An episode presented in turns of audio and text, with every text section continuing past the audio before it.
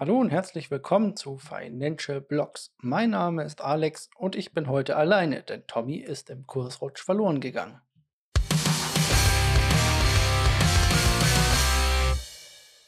Bevor wir uns dem Thema widmen, das alle hier wahrscheinlich am brennendsten interessiert, und zwar der Kursrutsch, kümmern wir uns erst einmal kurz um die allgemeine News, die es im Crypto-Space gab. Und zwar sehen wir unter anderem, dass die EU trotz bester Bemühungen auch unsererseits natürlich und ich hoffe von jedem da draußen weiterhin versucht, Bitcoin und DeFi einzuschränken. Eine Aussage hierzu ist, dass die 1000 Euro Untergrenze quasi ab der Transaktion meldepflichtig wären, gekippt werden soll. Das bedeutet, selbst wenn ihr 5 Cent von A nach B überweisen würdet, müsste das Ganze gelockt und meldepflichtig sein für den Anbieter. So kann natürlich sich kein Anbieter in Europa weiter halten. Selbst kleinere Bitcoin-Anbieter würden hier auf der Strecke bleiben. Aber nicht nur die EU versucht hier mit Bitcoin oder versucht in den Crypto-Space etwas in die Mangel zu nehmen. Nein, in den USA verschärft sich die Klimadebatte um Bitcoin-Mining nicht zusehends. So haben sich namhafte Politiker um Präsident Joe Biden in einem offenen Brief an die Umweltbehörde der USA, EPA nennt die sich, genannt, äh, gewandt um dort zu sagen, dass das Kryptomining angeblich die Gemeinden vergiften würde. Das Mining Council unter Führung von MicroStrategy CEO Michael Saylor ließ natürlich nicht lange auf sich warten und hat hier gleich darauf geantwortet, dass Mining hauptsächlich mit grüner Energie oder überwiegend mit grüner Energie, also nachhaltiger Energie, geschehen würde, da dies ja auch viel günstiger sei als mit fossilen Brennstoffen. In den USA wird immer noch erwartet, dass bis Ende des Jahres ein Kryptogesetz, das auch ein paar Regeln für das Mining beinhaltet oder für das Schürfen von Kryptowährungen beinhaltet, an den Start gehen soll. Die nächste News ist, dass Binance grünes Licht in Frankreich erhält. Jetzt kann man natürlich sagen, warum gerade Frankreich? Ich verstehe es auch nicht ganz, denn Frankreich ist nicht gerade das kryptofreundlichste Land in der EU. Aber anscheinend hat man hier eine Digital Asset Service Provider Lizenz ergattern können. Ich glaube, das hatten wir letzte Woche auch schon nämlich. Aber jetzt steht es fest und Michael Wild, der Head of Dach Binance, sagt, Frankreich könnte damit zum Zentrum des europäischen Handels werden oder besser gesagt zum Zentrum des europäischen Binance-Handels werden. So ähnlich wie Dubai im Nahen Osten. Es soll aber trotzdem weiterhin ein dezentraler Ansatz bei Binance gefahren werden. Die nächste News betrifft Spotify, denn Spotify goes Metaverse. Spotify Island ist gestartet. Das ist eine Möglichkeit, in, äh, als Spieler Missionen, interaktive Missionen zu erfüllen, die und damit äh, bestimmte exklusive Inhalte auf der Streaming-Plattform freizuschalten. Das scheint tatsächlich auch ganz viel Spaß zu machen und es scheint tatsächlich auch ein paar lustige Sachen zu geben mit so Mini-Quests und so weiter. Deswegen könnte man sich das natürlich jederzeit mal angucken. Unter anderem kann man Icons finden und solche Sachen, um dann diese exklusiven Inhalte zu bekommen. Finden könnt ihr das Ganze bei Rohrblocks. Fragt mich nicht, warum genau da, aber das scheint ja auch bei Jugendlichen sehr beliebt zu sein. Ich war ja eher immer der Minecraft-Spieler. Kommen wir zum ersten Thema, das ich nenne es mal schwarzen Montags. Und zwar Luna. Wir haben oft über Luna gesprochen und gesagt, wie toll wir das finden mit diesem Algorithmic Stablecoin und was da so dahinter steht und auch das Ziel davon. Gestern allerdings gab es dort einige Probleme. Denn der Stablecoin wurde, oder das Projekt besser gesagt, wurde wohl eindeutig angegriffen.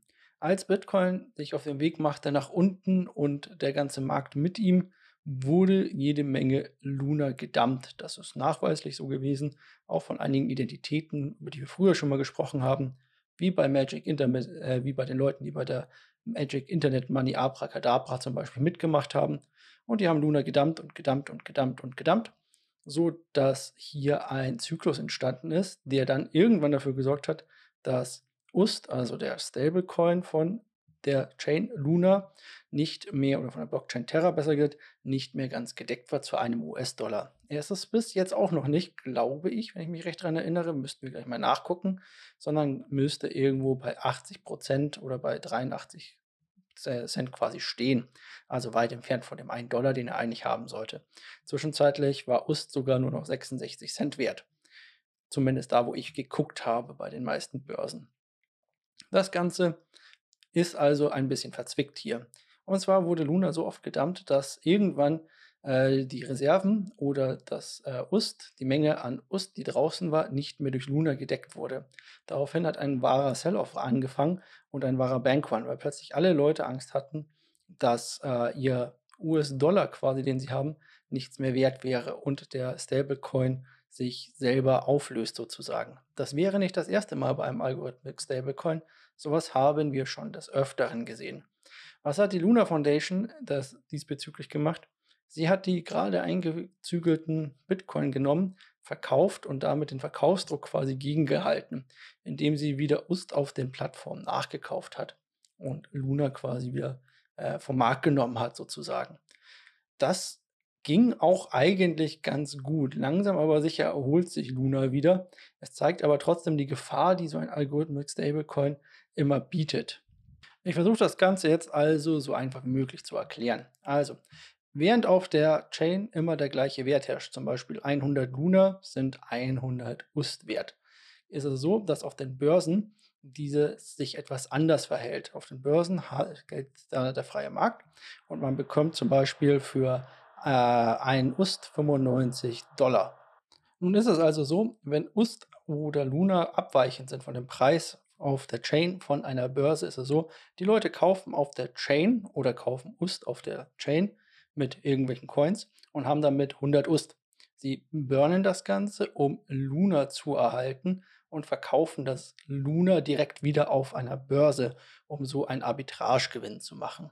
Das setzt eine Todesspirale in Gang, weil mit dem neuen Geld wird wieder Luna auf der Chain gekauft, es wird wieder geburnt, es wird wieder UST genommen, auf die Chain transferiert und wieder verkauft. Und das geht dann ewig so weiter. Und dadurch kommt es bei diesen Algorithmic Stablecoins dazu, dass diese abweichen können bis hin zum totalen Zusammenbruch des Systems, weil keiner mehr dem Stablecoin vertraut. Ob und wie es für Luna jetzt weitergeht, bleibt weiter spannend. Die Wette ist, ob sich die Kryptowelt mit einem gedeckten, äh, mit einem Stablecoin quasi, der gedeckt ist durch sich selber oder durch Kryptowährungen anfreunden kann, oder ob das Risiko zu groß ist und die Wette nicht aufgeht. Wir werden natürlich weiterhin darüber berichten. Weiterhin berichten wir natürlich auch direkt über das gestrigen schwarzen Montag, wie ihn manche schon nennen.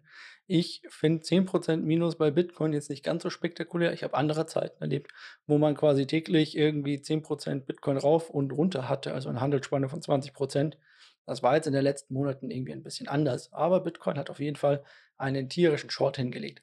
Genauso wie gestern auch die Aktien. Es sind hauptsächlich auch die großen Tech-Aktien ausverkauft worden. Der SP 500 lag auch zwischenzeitlich ziemlich am Boden. Also sehen wir das, was wir in den letzten Wochen und Monaten schon angedeutet haben. Es geht weiter bergab, denn die Welt dreht sich und ist eine andere. Und aufgrund des höheren Drucks der FED mit Zinsen ist es so, dass Wachstumsaktien oder Wachstumswerte weniger nachgefragt werden, sondern andere Werte vielleicht eher. Werte, die schon länger im Geschäft sind, die vielleicht nicht mehr so viel wachsen müssen und deswegen neues Geld brauchen, sondern die schon ein bestehendes Geschäftsmodell haben, wie zum Beispiel eine Coca-Cola oder irgendwas in der Art und Weise. Cola gibt es seit Jahren, die machen keine großen Sprünge, die zahlen ihre äh, Dividenden aus zum Beispiel, im Gegensatz zu einem Apple, was ja sich immer mehr Geld und mehr Geld nimmt, um neue Felder zu erschließen, in denen es weiter investieren kann. So, so ist es gestern also dazu gekommen, dass nicht nur der S&P 500 ordentlich verkauft wurde, sondern auch Bitcoin und der komplette Kryptomarkt. Gerade wie ich schon sagte, Luna wurde bis zum Erbrechen, das habe ich selten gesehen, sowas, geschortet und geschortet und geburnt und geschortet wieder. Das war grauenhaft. Aber auch bei Bitcoin wurde, glaube ich, eine 40 Milliarden Dollar Wette gegen Bitcoin gesetzt. Also Wales haben ganz eindeutig hier einen riesigen Short aufgesetzt und Bitcoin auf teilweise unter 30.000 gedrückt. Bei 29.000 war dann Schluss und wir haben jetzt einen Boden gefunden, so bei 30.800 bis 31.000 würde ich sagen, wo wir uns gerade ein bisschen einpendeln. Das hat aber immer noch keine guten Auswirkungen oder sieht immer noch nicht für mich so aus, als würde sich dieses hier bald ändern. Nein, im Gegenteil glaube ich, ich persönlich, dass wir den Boden des Ganzen noch nicht erreicht haben. Ich gehe immer noch fest davon aus, dass wir auch dieses Jahr noch längerfristig bei Bitcoin die 20.000er Marke sehen. Habe ich schon vorher gesagt. Im schlimmsten Fall geht es runter bis zur 13.000er oder 13.800er Marke, meiner Meinung nach. Das ist aber nur meine Meinung. Wie gesagt, kann sein, muss aber nicht. Das heißt ja auch nicht, dass wir nicht zwischenzeitlich mal wieder eine kleine Rallye oder sowas bekommen. So ist es also so, dass wir in einem richtig, richtig schwarzen Markt drin stecken. Wenn man heute auf die ganzen Märkte guckt und sich anschaut, hat eigentlich jedes Protokoll irgendwo federn lassen müssen. Es gibt nichts, was irgendwie auch nur ansatzweise im grünen Bereich ist, außer die Stablecoins, die zeitweise riesig, riesig hoch waren. Gestern war es auch zeitweise so, dass aufgrund des großen Abfalls die Bitcoin-Dominanz von 41 oder 42 Prozent runtergekracht ist auf nur noch 38 Prozent, weil die Leute aus Bitcoin quasi geflohen sind und in Stablecoins rein. Ja, man, auch der stabilste Stablecoin geht dann irgendwann hoch. Wir sehen jetzt die ersten zaghaften Versuche, wieder der ganzen Coins sich zu erholen. So hat Tron in den letzten 24 Stunden wieder 4% zugelegt oder Matic versucht sich gerade wieder zu berappeln.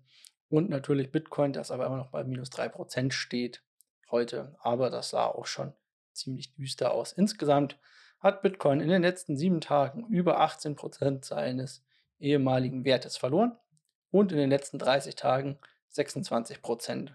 Das ist allerdings noch vergleichsweise wenig, wenn wir es zum Beispiel mit Link von Chainlink vergleichen oder Axis Infinity oder wie von VeChain oder Mana. Wie gehe ich jetzt also zukünftig vor in meinem Portfolio ja auch, dass ihr ja alle mitbekommt, dass ich hier immer nebenher führe. Ich werde weiterhin auf Bitcoin setzen und auf Ethereum und auf die Binance Chain und diese weiterhin verwenden. Ihr könnt euch nicht darauf verlassen, dass in vier Jahren zum Beispiel alle dieser 20 Top-Coins immer noch da sind. Sie können da sein, sie müssen es aber nicht. Ja, also geht nicht äh, und sagt, nur weil ich das Große kaufe, bleibt das auch für alle Zeiten da. Ich würde hier jetzt stärker separieren, was das Ganze angeht. Und auch ich, wie gesagt, werde mein Portfolio hier oder das Portfolio, das ich hier führe, weiterhin dahin anpassen. Des Weiteren würde ich, solltet ihr mit Leverage spielen wollen, also irgendwie euer, äh, eure Einsätze hebeln wollen, wahnsinnig aufpassen. Ich rate davon auch eh schon immer ab, aber in einem so unsicheren Markt kann es auch mal sein, dass Bitcoin mal eben losrallied und mal wieder hoch auf kurz 38.000 geht, nur um danach direkt wieder abzustürzen. Das kann alles innerhalb von wenigen Stunden passieren, wie wir gestern auch schon oder Neulinge im Crypto-Space vielleicht gestern festgestellt haben. Das geht wahnsinnig schnell und glaubt nicht, dass ihr hier die Chance habt, dann noch rechtzeitig zu reagieren. Was habe ich also gemacht gestern, als ich gesehen habe, dass wir bei ungefähr 30.000 waren, 30.500, ich mit meinem privaten Depot. Ich habe für ein kleines bisschen, natürlich nicht alles, ich halte immer noch hohe Reserven in Cash, ein bisschen Bitcoin nachgekauft und ein, zwei andere Projekte wie zum Beispiel Ethereum oder sonstiges, bei denen ich mir dachte, das wäre eigentlich ein ganz guter Zeitpunkt. Wohl wissend, dass wir auch noch tiefer gehen können, habe ich nicht alles reingeschmissen auf einmal, sondern habe nur für einen kleinen Teil nachgekauft, um beim nächsten Mal zum Beispiel wieder ein bisschen was nachkaufen zu können und dann wieder und wieder und wieder. Solange wie es sich halt lohnt, hier weiterzumachen an der Stelle. Ja, kein Problem damit, sondern einfach schön die Käufe strecken, dann seid ihr euch sicher, dass ihr nicht immer zum selben Preis gekauft habt, sondern könnt das aufteilen auf viele, viele kleine Käufe. Kommen wir also langsam zum Ende. Ich will euch ja hier nicht die ganze Zeit die Ohren voll quatschen, denn so einen Monolog zu führen ist natürlich auch nicht besonders schön und auch nicht besonders einfach zum Zuhören. Was steht jetzt an? Was könnt ihr machen? Ich verkaufe natürlich nicht weiter. Ich habe mich auf den Crypto-Space eingelassen, wohlwissend, dass es nicht immer nur nach oben geht und dass man auch mal locker auf 80% Minus gucken kann. Dasselbe habe ich aber auch damals getan, als ich mich entschieden habe, in Aktien zu investieren. Sowas muss man auch mal aushalten, auch nicht kurzfristig, sondern auch über längere Zeit hinweg. Bitcoin steht jetzt bei 54% vom All-Time-High. Man hat gelernt aus den letzten Zyklen, dass dies auch noch weiter runtergehen kann. Ich empfehle euch also, Kauft nicht alles auf einmal, kauft vielleicht ein bisschen was, wenn ihr ein bisschen Geld übrig habt, immer wieder in kleinen Tranchen. Dann habt ihr dort ein gutes Problem, äh, habt ihr dort keine Probleme mit. Sucht euch Projekte raus, von denen ihr hundertprozentig überzeugt seid. Ich bin es immer noch von Ethereum zum Beispiel oder von der Binance Smart Chain und Binance zum Beispiel und glaube hier auch weiterhin dran, dass man äh, sich hier gut äh, oder dass diese Projekte auch in drei, vier, fünf Jahren immer noch da sind und weiterlaufen werden. Ob ich jetzt unbedingt die Wette machen würde und äh, Terra oder besser Luna kaufen würde, ähm, weiß ich nicht. Da bin ich vielleicht einfach nicht äh, mutig genug, jetzt zu sagen, gut, ich gehe da jetzt mal mit einer kleinen Position rein, denn noch mehr abverkauft werden kann es ja fast nicht. Aber wir wissen, im Crypto-Space ist nichts unmöglich. Und mit diesen letzten Worten entlasse ich euch hier über mir mit Geburt. Ich hoffe, ihr müsst das nicht alles ertragen und hört das nicht, sondern nur ich. Und heute ist irgendwie überall der Wurm drin. Bitcoin runter, Geburt über mir, Tommy nicht da. Ich hoffe, ihr habt trotzdem Spaß bei dieser Folge. Empfehlt uns weiter, sagt euren Freunden Bescheid, stellt uns Fragen vielleicht, wie wir tatsächlich jetzt oder welche Strategie wir uns jetzt genauer überlegt haben. Und wir hören uns dann nächste Woche. Bis dann. Ciao.